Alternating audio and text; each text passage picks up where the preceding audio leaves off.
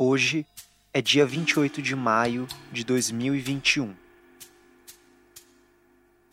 Há um mês atrás, no dia 29 de abril, aconteceu isso aqui. Enquanto as discussões acontecem na CPI, o Brasil ultrapassa a triste marca dos 400 mil mortos por Covid-19. Do dia 12 de março até a data em que eu tô aqui gravando esse episódio, mais de 451 mil mortes por Covid foram confirmadas no país. E o número de infectados se aproxima de 16 milhões, de acordo com dados do consórcio de veículos de imprensa que monitora o avanço da pandemia no país. Pode ter acontecido agora, mas ainda assim é um recorde né, de novas mortes registradas em 24 horas. Isso preocupa, isso assusta, principalmente quando esse recorde de mortes vem acompanhado também com números altíssimos de pessoas internadas nos hospitais. Por... O aumento no número de casos, a falta de vacinas, a negligência do governo Bolsonaro e tantas outras coisas que você já cansou de ouvir também preocupa e muito a nós, pessoas de terreiro. Eu me preocupo.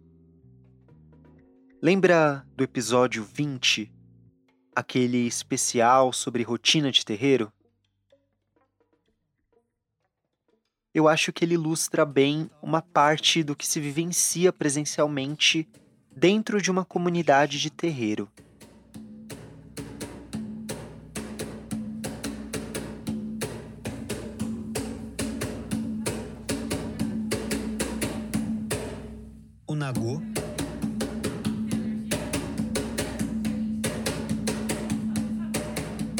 Claro, é uma das muitas vivências que tem por aí.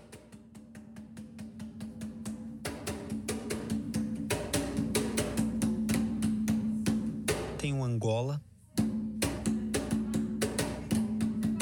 Com o avanço da pandemia causada pelo novo coronavírus, frequentar as comunidades de terreiro ficou bem difícil. E essa dificuldade começou a aumentar cada vez mais.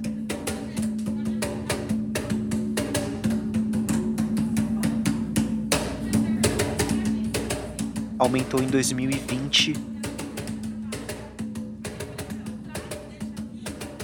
Aumentou no começo desse ano. Em março, abril,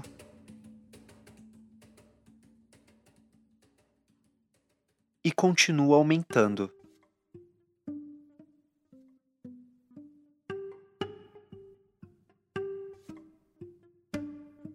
Para essa terceira temporada, eu decidi trazer temas que ecoam por aí nas comunidades de terreiro e que precisam chegar até você. Eu sei. Eu sei que você está cansado de ler as notícias, assistir TV, ou se informar de algum outro jeito. Mas hoje eu preciso falar sobre de que forma a pandemia afetou e continua afetando os terreiros. E como, afinal, os orixás e guias estão presentes fora desse espaço físico.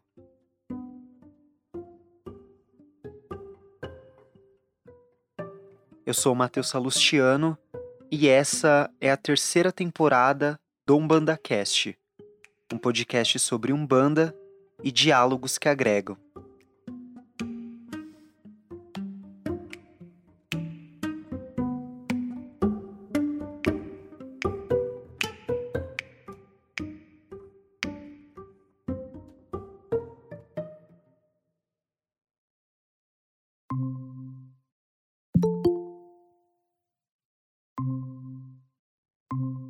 Então eu queria começar essa, essa nossa conversa, essa entrevista, agradecendo a presença de vocês. Acho que vai ser muito legal o tema que a gente vai discutir, abordar nesse primeiro episódio do podcast. Eu queria começar a nossa conversa com cada um se apresentando, né, contando um pouco a respeito da sua trajetória. Enfim, a gente pode começar pela Débora, depois a gente vai passar a vez para o Wagner. É, meu nome é Débora, Sou iniciada na Casa Egbei Leifá, em Uberlândia, Minas Gerais. Nós somos um axé de Queto, de candomblé. E sou iniciada há sete anos. Estou na casa há mais ou menos 10, 11 anos. Hoje em dia resido no Rio de Janeiro. Continuo, enfim, frequentando a minha casa onde fui iniciada, em Uberlândia. E aqui no Rio de Janeiro frequento algumas casas de uma forma, uma contribuição comunitária mesmo, né? Mas a minha casa ainda continua sendo em Minas Gerais. Meu nome é Wagner, minha caminhada religiosa iniciou aos 13 anos de idade, na casa Roça de Matambo, Caboclo Boiadeiro, no Bisala. Era uma casa de Angola, da raiz gomeia, fica aqui em Nova Iguaçu mesmo, no Rio de Janeiro, onde eu resido. Fui iniciado aos 14 anos a Banquice Cavungo, e depois de 10 anos nessa casa, a casa ela encerra as suas atividades e eu conheço a Umbanda Morocco através de Mãe Maria Baiana de Oiá, é a casa onde eu estou até hoje, que é de Oiá, e Caboclo Boiadeiro. A Débora e o Wagner, que já se apresentaram aqui, são os entrevistados do episódio de hoje. Os dois são graduandos em licenciatura em Educação do Campo e também são bolsistas do Programa de Educação Tutorial em Etnodesenvolvimento e Educação Diferenciada. Assim como eu, estão inseridos em uma comunidade de terreiro. Em 2020, a Débora e o Wagner publicaram um artigo chamado Terreiros em Tempos de Pandemia Os desafios enfrentados pelas lideranças no Rio de Janeiro. A ideia do artigo foi justamente analisar de que forma a pandemia causada pelo novo coronavírus impactou as atividades e o funcionamento dos terreiros no Rio. Mas não parou por aí. Durante a pandemia, a gente veio se questionando, né? Como que o governo, como que o Estado, ele, ele está ajudando, né?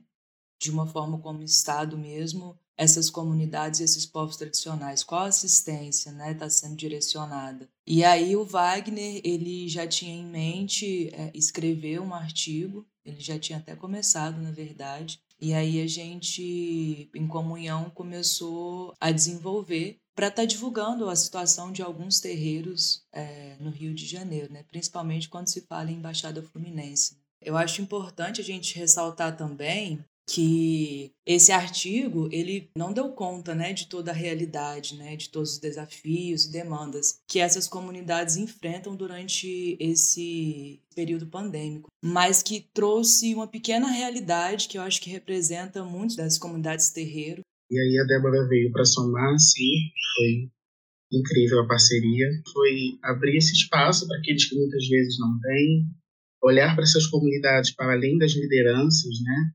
Não apenas como objeto de pesquisa, mas como construtores dessa pesquisa também, né? Se a gente lê o artigo, a gente percebe que as lideranças falam através desse artigo, né? Ele é construído em comunhão com essas comunidades e as lideranças entrevistadas.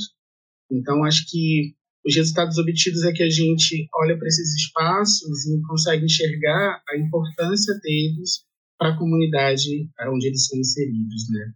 A importância não só religiosa, mas social e política, o papel social e político que eles desenvolvem, né? No começo do artigo, a Débora e o Wagner falam sobre a origem das comunidades de terreiro e o papel social delas. Mais adiante, eles trazem para o artigo as entrevistas realizadas com 15 líderes religiosos da Baixada Fluminense no mês de abril do ano passado bem ali no comecinho da pandemia aqui no país.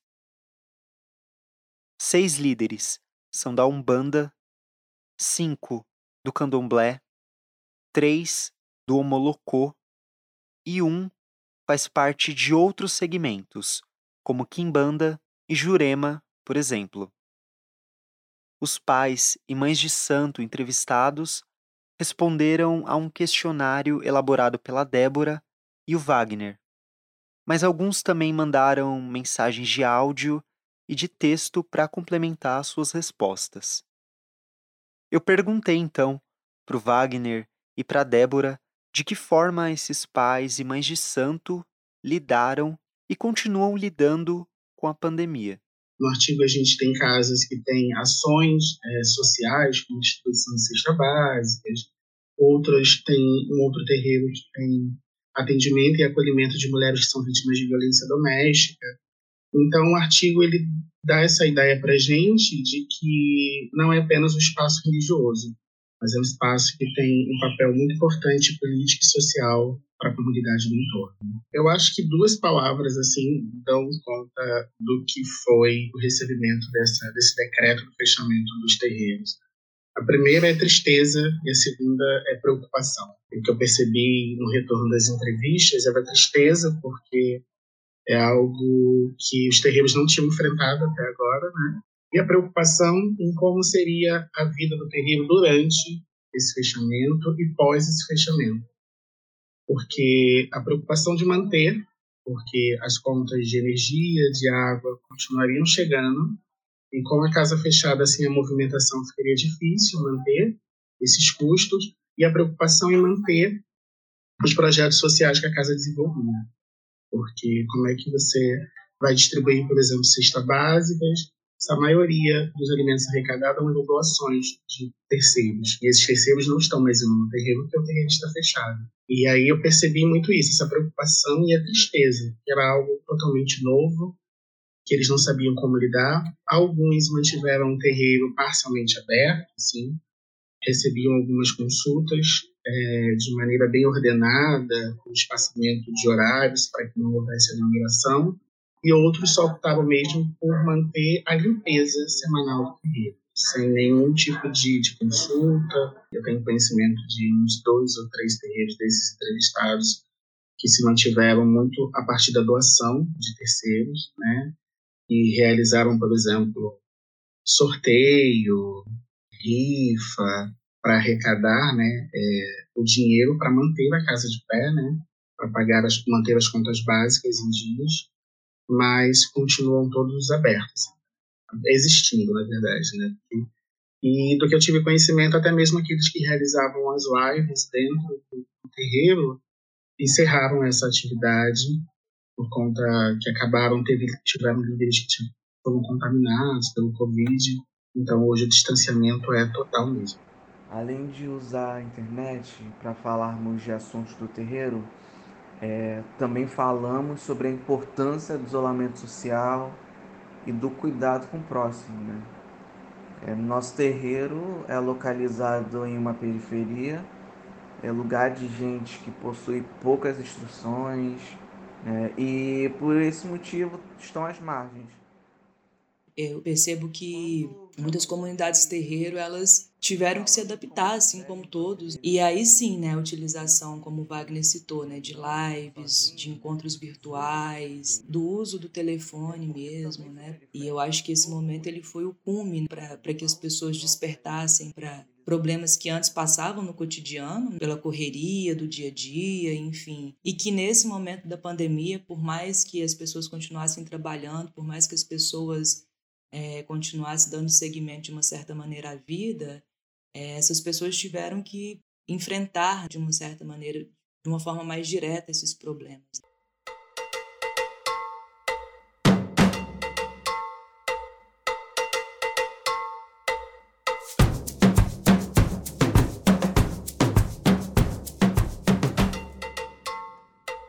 Tanto o Wagner quanto a Débora conseguiram resumir bem os resultados que eles encontraram durante a realização do artigo. Se você ficou curioso, curiosa e quiser ler esse artigo completo, é só clicar no link que eu vou deixar na descrição do episódio. Agora, se de um lado a gente tem a dificuldade enfrentada pelos terreiros, a luta de tantos pais e mães de santo pela sobrevivência diária, a Débora e o Wagner, que são de terreiro, me contaram uma coisa que eu achei importante botar nesse episódio. Enquanto a gente estava ali, na chamada de vídeo, eu perguntei para eles como a academia, ou seja, a universidade, enxerga ou recebe trabalhos como o artigo deles. Eu vou dar um recado bem rápido aqui e eu já trago a resposta para você.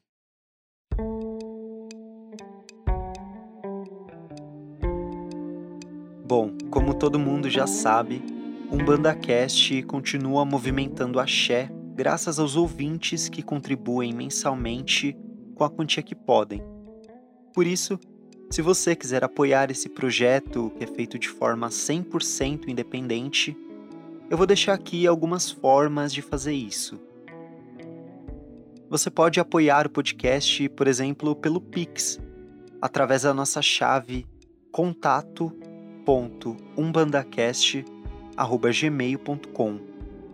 Ou também acessar o site apoia.se barra umbandacast. E também a gente está lá no PicPay, é só buscar pelo arroba umbandacast. E claro, quem apoia o podcast não fica de mão abanando. Todas as apoiadoras e apoiadores do UmbandaCast recebem recompensas e ficam sabendo de tudo que acontece por aqui. E claro, sempre vão ter um espaço aqui nos episódios. Muito obrigado pelo apoio.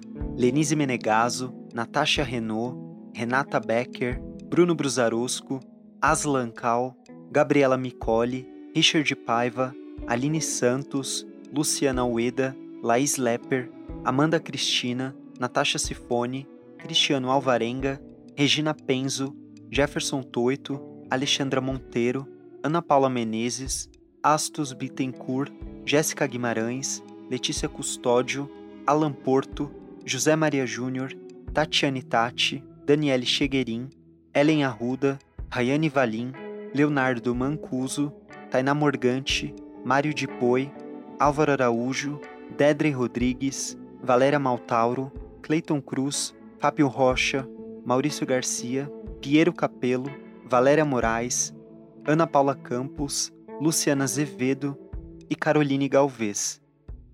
E claro, se você não pode apoiar financeiramente, a sua contribuição, ouvindo o podcast, divulgando para os amigos e também seguindo o feed no seu tocador favorito é fundamental para que um BandaCast alcance mais e mais ouvintes. E é isso. Bora voltar pro episódio.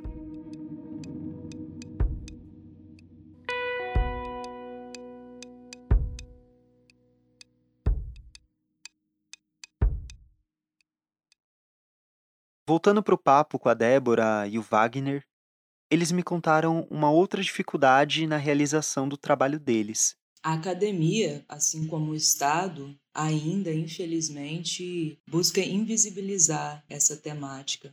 E é um processo de luta constante. É, eu vejo que muitas das vezes existe um certo interesse entre os discentes e os docentes, mas os docentes, por, enfim, não serem é, da religiosidade, enfrentam uma certa dificuldade com a temática.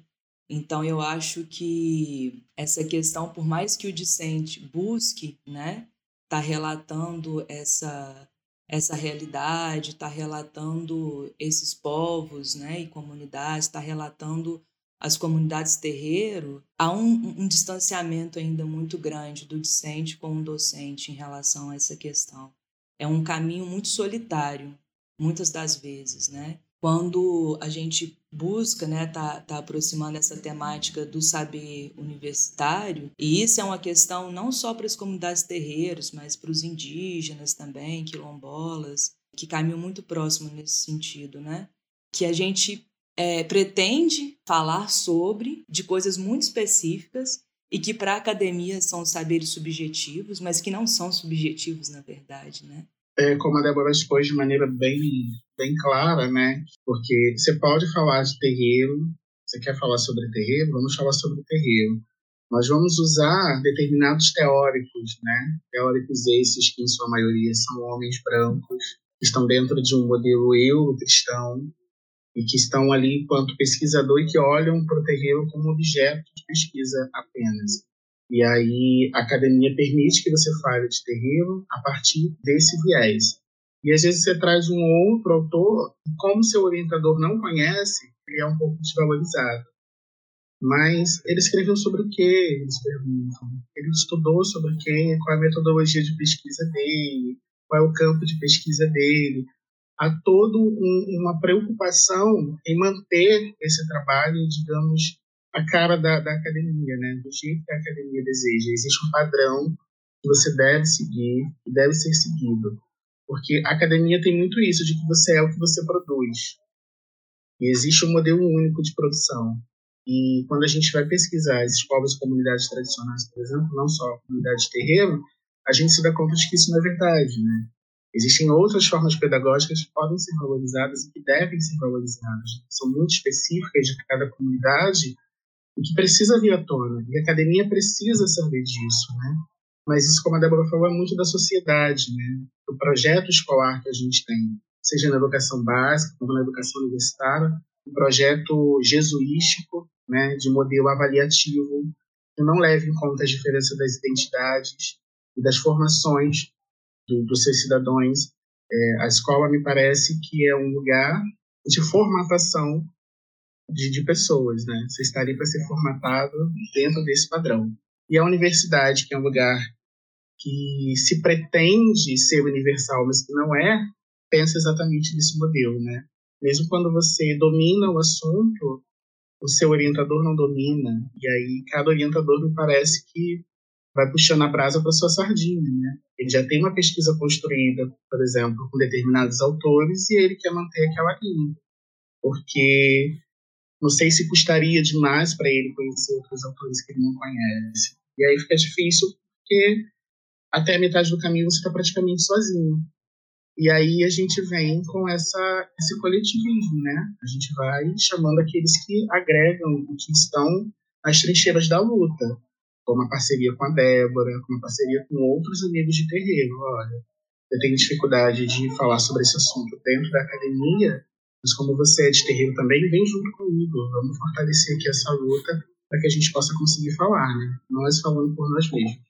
E aí você tem que bater de frente e falar: não, eu, justamente por ser uma mulher negra, da educação do campo, candomblecista, eu tenho esse potencial. Então eu acho que falta muito isso ainda.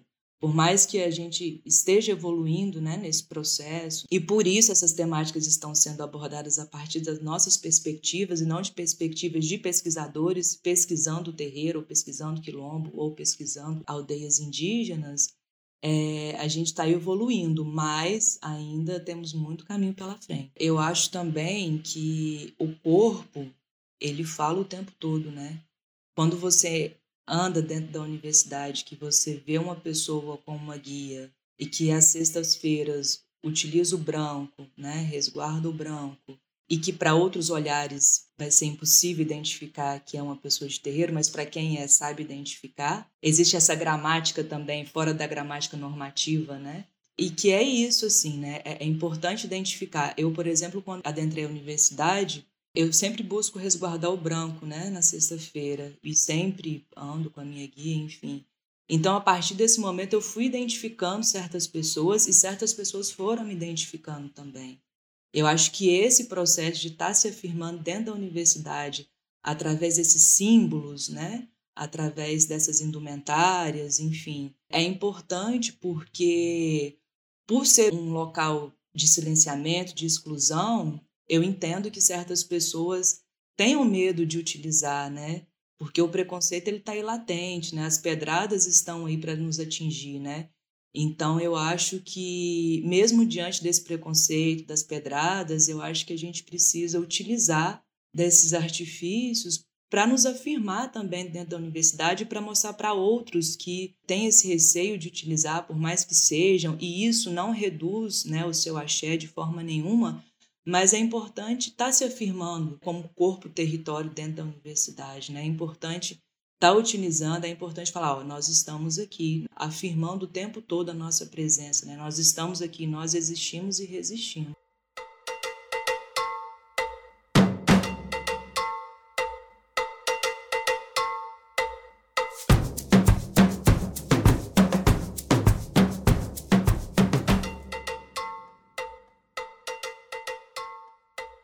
De 2020 até agora, a realidade dos terreiros é resumida num abre e fecha do espaço de trabalho.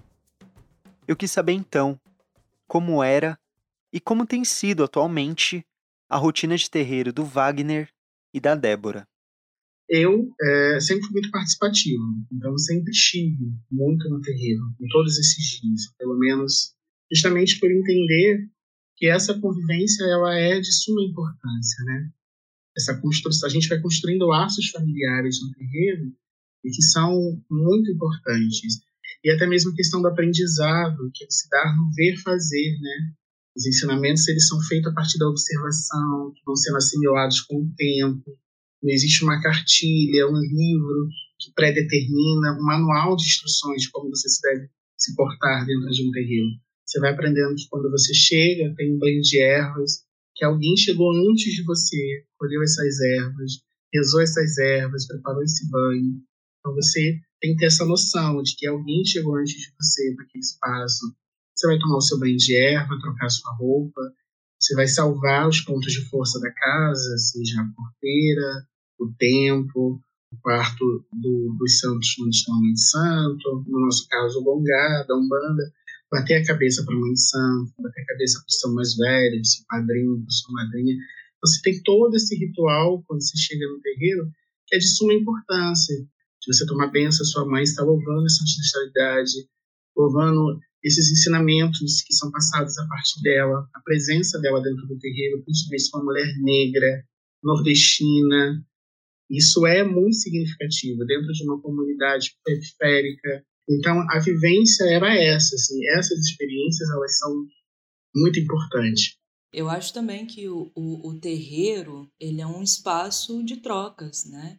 É um espaço de vínculo ancestral, é aonde a gente constrói um movimento né, e reconstrói todos os dias da valorização dos nossos ancestrais, da cultura afro-brasileira, né? A gente precisa ressaltar também o quão importante é, né, são as comunidades terreiro. Eu, como disse, a minha casa fica em Minas e eu moro atualmente no Rio de Janeiro.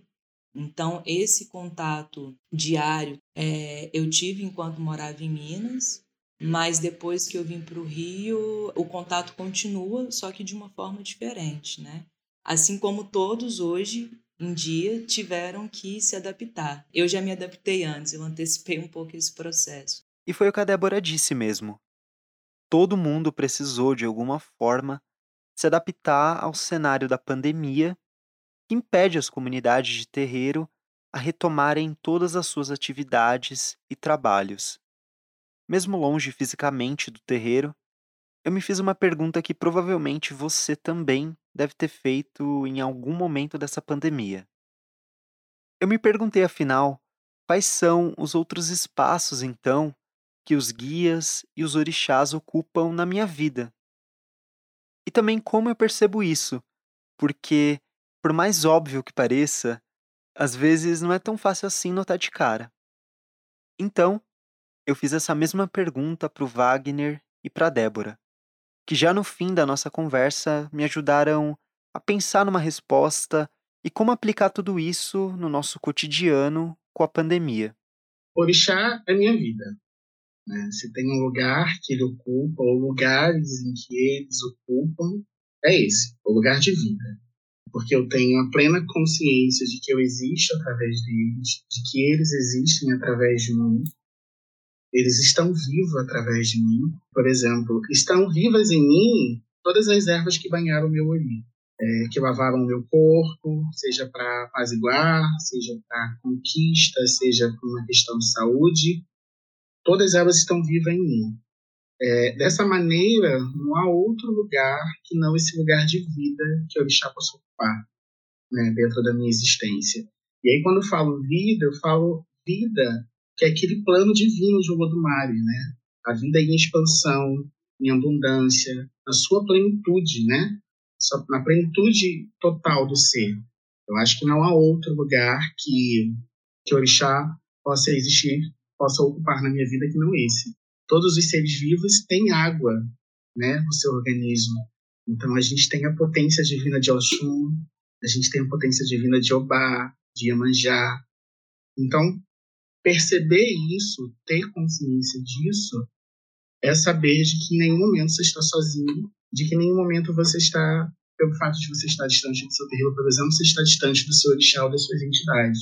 O orixá para mim é isso, é aprendizado, é essa força vital, são é, as minhas atitudes, né? São fatores que vão me ajudar a caminhar e a entender o porquê de, de certas coisas que eu tenho em mim então, eu acho que é muito importante ressaltar essa questão né? dessa quebra colonialista, né? desse ser colonialista que vive na gente ainda, porque esse ser não condiz com a nossa realidade como é, pessoas de axé. A gente vai contra todos esses processos que essa imposição colonialista nos coloca. Então, eu acho que a minha visão do orixá é isso: é ser o oposto do que está posto né, nessa nossa sociedade a gente atravessa as encruzas nas ruas.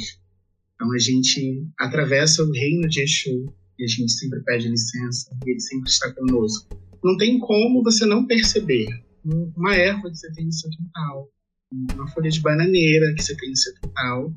Você percebe a importância daquela folha para a realização da caçar, por exemplo. E são maneiras mais do que claras, nítidas, da gente perceber da gente se comunicar com esse sagrado para além do espaço de terreiro.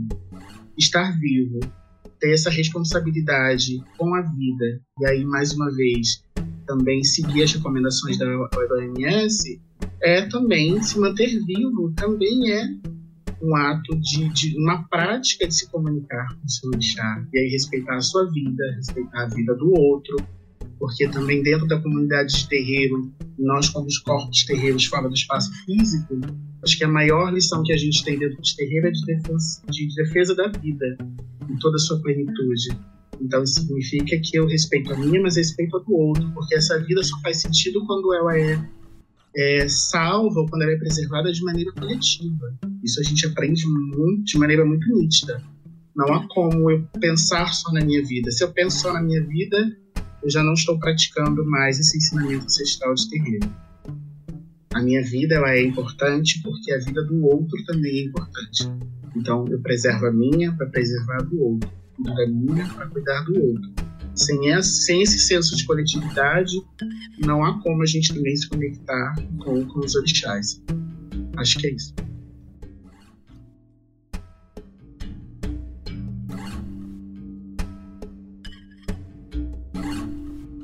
Umbanda Cast é um podcast sobre Umbanda e diálogos que agregam. Eu, Matheus Salustiano, fiz a pesquisa, roteiro, entrevista e edição do podcast. Nessa terceira temporada, a Thaís Uehara é quem está cuidando da nossa identidade visual e dos teasers que eu divulgo nas redes sociais. Nesse episódio, você ouviu áudios de CNN Brasil e G1. A trilha sonora é da Blue Dot Sessions. Relembrando aqui, se você quiser apoiar esse podcast, que é feito de forma 100% independente, a chave Pix está na descrição do episódio. Ou é só acessar apoia.se barra umbandacast. E claro, nós também estamos no PicPay, é só buscar lá pelo arroba UmbandaCast. E se você que está ouvindo até agora esse podcast e não segue o feed no seu tocador favorito, faz isso agora para você não perder nenhum episódio dessa nova temporada. Siga a gente também no Instagram e Twitter pelo arroba UmbandaCast para acompanhar todas as publicações que eu faço por lá. Se você é do axé, se você não é do axé, o meu saravá a todos. Até a próxima.